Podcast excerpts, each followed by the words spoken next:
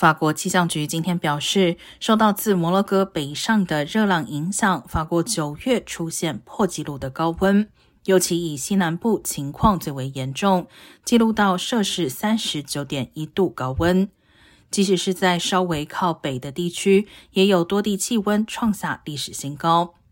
法国六月到八月间经历了三波热浪，今年夏天更是法国有记录以来的第二高温。平均气温比正常情况高出摄氏二点三度，